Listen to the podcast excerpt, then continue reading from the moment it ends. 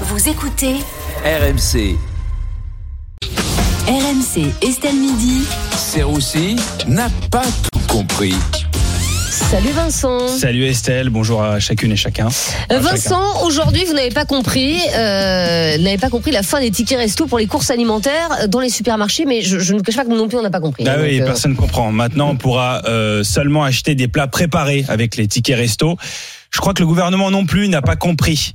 On n'a plus d'oseille. Voilà. J'espère que c'est assez clair. Qu'est-ce que vous comprenez pas? Aujourd'hui, il faut économiser deux mois pour acheter une côte de bœuf. Vous prenez plus les tickets resto. Est-ce que vous prenez les tickets de métro? Non, parce qu'il il me reste plus que ça, ça dans les n'existe- poches. ça n'existe plus, les tickets de métro. Oui, bah, ça va être compliqué.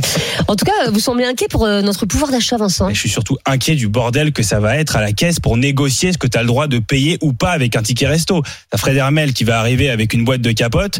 Ah non, monsieur, ça on prend pas. Non, mais c'est goût fraise. Oh non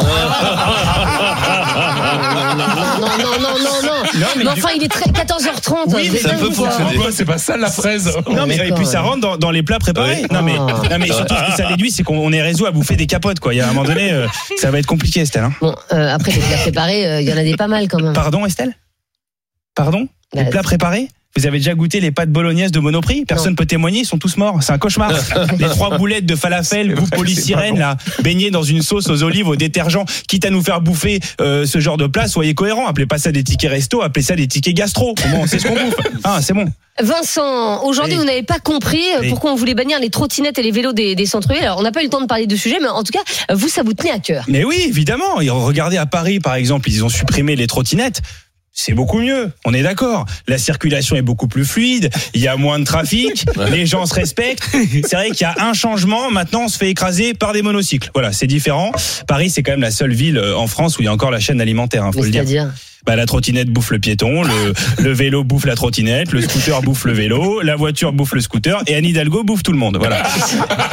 Et je pense- Oui, mais à Tahiti. Comment? À Tahiti. à Tahiti, oui, à Paris aussi. Vous savez, celle, non, il il faut que les autres villes, euh, en réalité, de France prennent exemple sur Paris. Paris, c'est quand même la seule ville de France où tu construis toi-même ta place de parking. C'est quand même assez, euh, assez inédit. À Paris, tu peux entendre, t'es garé où? Sous la Tour Eiffel. Et c'est normal. C'est normal. Vincent, vous êtes quand même pour la suppression des trottinettes. Bien sûr, évidemment. Mais pas pour des raisons de circulation, pour protéger les utilisateurs de trottinettes. De quoi? Mais de moi, Estelle, de moi, et de tous les piétons qui ont envie de les buter à chaque fois qu'on les voit. Les mecs, les mecs en costard cravate, là, sur les trottinettes. Tu vas où? Tu vas où T'es habillé en chauffeur VTC, va dans une voiture.